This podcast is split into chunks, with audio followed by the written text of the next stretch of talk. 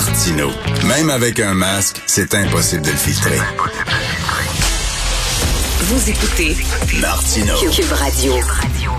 On a besoin de beauté, on a besoin de calme, on a besoin de couleur ces temps-ci parce que le, climat est très dur. Ben ça tombe bien, il y a une exposition extraordinaire au musée des Beaux-Arts de Montréal.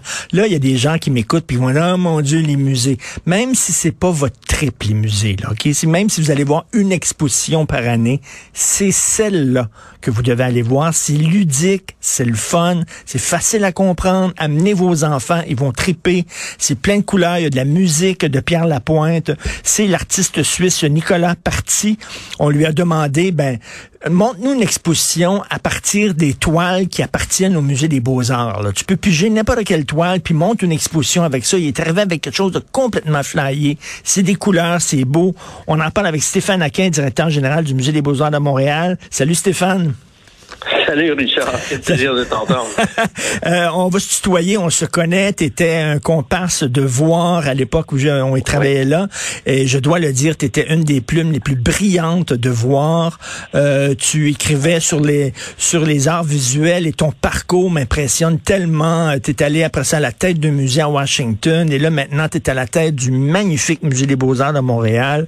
Euh, très fier du parcours que tu as fait et quel choix de, de, de te prendre pour diriger le musée des Beaux-Arts.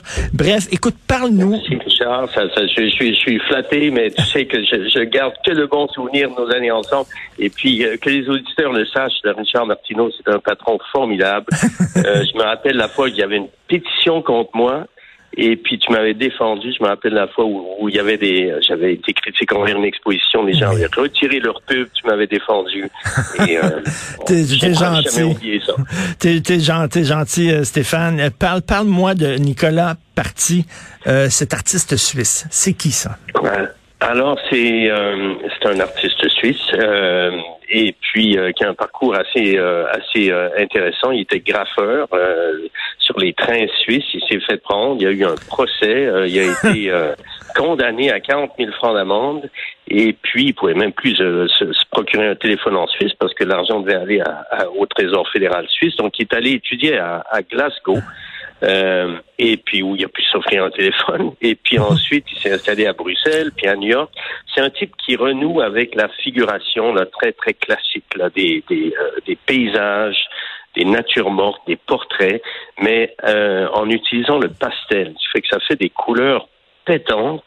Euh, c'est aussi très très magique comme monde. C'est très mystérieux. Moi, je l'ai connu à Washington. OK. On a fait une expo. Et puis ensuite, puis euh, il, est, il est comme devenu une superstar euh, mondiale. Euh, puis c'est vrai que c'est fabuleux. C'est, Ah, c'est- c'est, et donc je disais aux collègues, vous inquiétez pas, je vous jure, là, personne ne le connaît, mais quand les gens vont le découvrir, et puis euh, comme de raison. Mais c'est un coup de maître, hein, parce que tu as fait un excellent choix, parce que moi, je n'entends que des bonnes choses sur cette expo-là. Et je le redis, hein, Stéphane, il y a des gens, c'est pas leur trip d'aller dans des musées, euh, et, et- et on les invite. là. si vous voulez commencer, là, à aller voir cette expo-là, ça fait du bien. Vous allez sortir avec des couleurs plein la tête. Euh, donc, artiste suisse, quand tu dis graffeur, c'est qu'il faisait des graffitis, c'est ça? C'est ça, oui, oui. Un mot que je viens d'apprendre, là, mais c'est ça. Un artiste de graffiti sur les Et- trains suisses. Puis on sait que les Suisses n'entendent pas rire avec leurs trains. Ouais. Et euh, Pierre Lapointe, il fait quoi là-dedans? là? Il a fait des, donc il a, il a écrit des chansons originales qui accompagnent le visiteur pendant l'expo. Oui, ben en fait, j'ai, je- tu sais, c'est, c'est comme deux mondes parallèles. Ils ont tous les deux 40 ans, tous les deux euh, des, des mondes très mélancoliques, très classiques. Aussi, Pierre Lapointe, c'est assez classique. Tu sais, il cherche une espèce de filon là intemporel dans, dans l'art de la chanson. Et euh, puis tout d'un coup, je, cherchais un, un auteur pour le catalogue pour les introduire les sept sections de l'expo et euh, dans le catalogue, donc sept, sept chapitres. Et euh, et puis euh, j'ai pensé à Pierre Lapointe, puis je l'ai invité, mais il me dit, mais tu sais, moi j'écris des chansons. Et je ben, des chansons. mais là, je, je, vraiment, je pensais juste à la, la, le parallèle entre ces deux mondes. Et euh, Pierre a embarqué à fond, Nicolas aussi, et euh, les chansons, mais on a fait un album, Leur Mauve, euh, qui est très beau, qui est vraiment un truc là unique. Et, euh, et voilà, donc avec des écouteurs, vous pouvez aller avec un code QR, vous avez accès à toutes les plateformes là, de Spotify et autres, et puis vous pouvez euh, suivre euh, deux chansons par salle. en fait, c'est ça qui est intéressant, c'est que Nicolas, il a joué avec la collection, comme tu l'as dit, mmh. et puis avec des œuvres à lui, et, et il, a, il a tracé un parcours euh, qui nous mène dans les différentes manières qu'on a imaginé la nature, tu sais, comme le lieu du mal et des dangers, euh, un lieu à conquérir, un lieu de ruine, un espace sublime sans trace d'homme, etc., etc. Puis un lieu de, ensuite qui est brûlé. Donc, c'est vraiment un périple à travers euh, voilà, euh, oui. le, monde de la nature, c'est très d'époque. Et, et, et, je le euh, dis, c'est très facile à comprendre parce que des fois, il y a des œuvres d'art, tu sais, c'est une mode de beurre, puis t'es là, voyons donc, pourquoi je, je, regarde une mode de beurre exactement là? Non, là, vous allez, les gens vont réagir. question aussi. et, Stéphane, je veux te parler. C'est une générosité là, extraordinaire. C'est pas compliqué. Ouais. Je veux, je veux te profiter du fait que tu, sois là pour euh, te poser deux questions. Euh, on sait que les musées, depuis quelque temps, euh, font souvent des, des, des blockbusters, des, des, des, expositions très populaires pour attirer les gens au musée.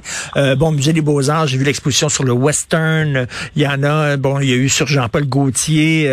il y a eu déjà une exposition sur les designs d'automobiles. Il y en a un sur Hitchcock et tout ça.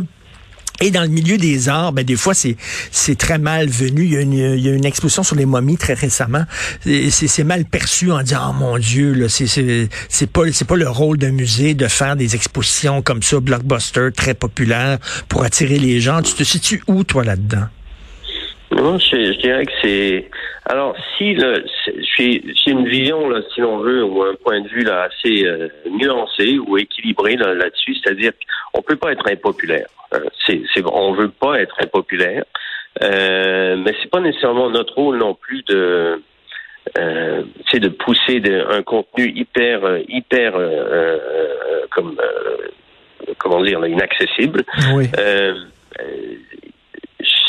Si si tu as une expo populaire où tu pousses le savoir sur un sujet, eh bien, si elle est populaire, tant mieux. Mais si tu te mm. mets en tête de faire une expo populaire juste parce que tu veux des chiffres de visiteurs, je pense que tu, tu te trompes. Mm. Il faut vraiment, il faut le faire parce que tu y crois, parce que ça t'apporte un savoir, euh, parce que tu, tu pousses et parce que tu penses que ta communauté veut voir ça. C'est moi ce qui me, ce qui me, avec Nicolas Parti, personne ne le connaissait, puis tu le sais, on, a, on a un parcours euh, comparable. Euh, les Montréalais sont curieux de, de, de ce qu'ils connaissent pas. Hmm. Puis je disais, écoutez, ils vont, ils, quand ils vont découvrir, ils vont vouloir l'embrasser, ils vont vouloir euh, l'accepter.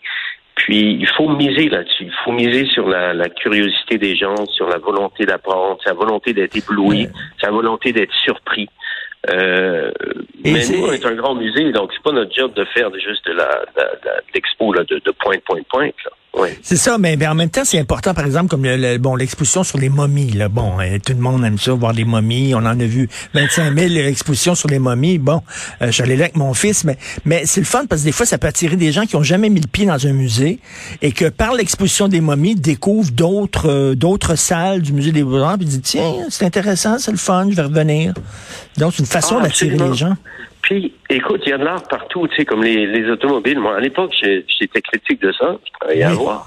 Et puis, euh, puis, maintenant, je le vois autrement. Et euh, pas parce que je travaille dans un musée, mais j'ai appris à apprécier le design. C'est la part de design là-dedans qui nous touche tous. Euh, Pierre Théberge, qui a été directeur il y a des années, a fait une expo sur le, le musée imaginaire de Tintin.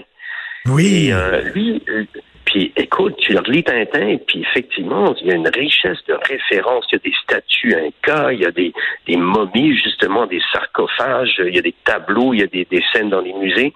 Euh, puis tu dis, ah ben tiens, c'est vrai, il y a un vrai monde artistique dans Tintin. Puis ensuite, on apprend qu'Hergé était ben, lui-même, c'était un artiste, puis il regardait Hitchcock, il regardait le cinéma.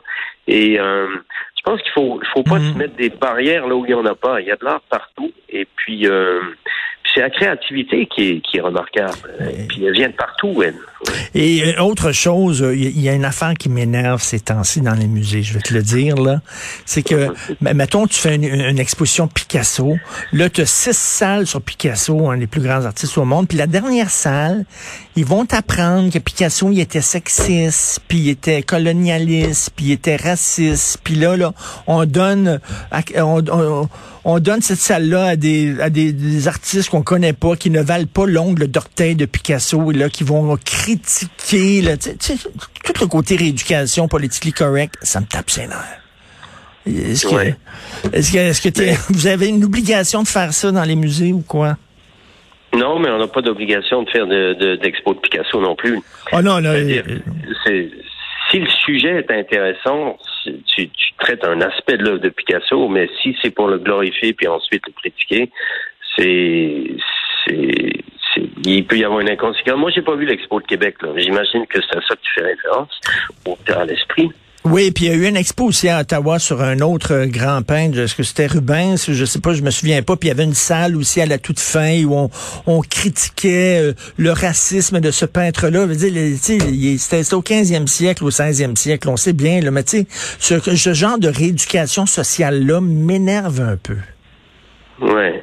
Il y a des sensibilités ont changé aussi. On l'a vu avec euh, Gauguin euh, à, Ottawa. Il y a eu une expo de portrait. Puis les titres euh, de Gauguin, c'est des, des mots qu'on n'utilise plus. Tu sais. Mm. D'ailleurs, il y a tout un débat actuellement dans les euh, dans les musées sur le retitrage. Euh, tu sais, les, les, les portraits d'une euh, le, le, mot en haine, c'était courant ça au 19e siècle.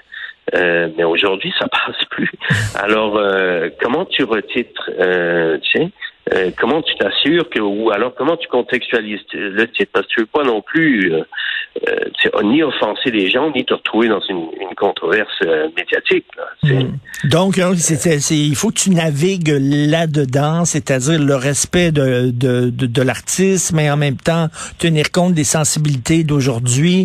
ça peut être un terrain très miné, là. C'est pas évident pour le directeur de musée. Non, c'est pas ça, ça, ça, assurément. je me rappelle, j'avais une collègue à Ottawa et qui à Washington qui disait euh, euh, Are we going to survive this purge? Est-ce que je vais passer à travers? Est-ce que je vais survivre à, à, ça? Purge. oui, la purge, non, c'est, pas évident. Mais en tout cas, là, il y a. Il y a des sauter à gauche, à droite, là, pour, euh, pour un mot mal placé. Ou, euh. Oui, c'est ça. Une toile qui était mal euh, perçue ou qui n'a pas été remise dans son contexte historique, etc. Là. C'est vraiment pas là.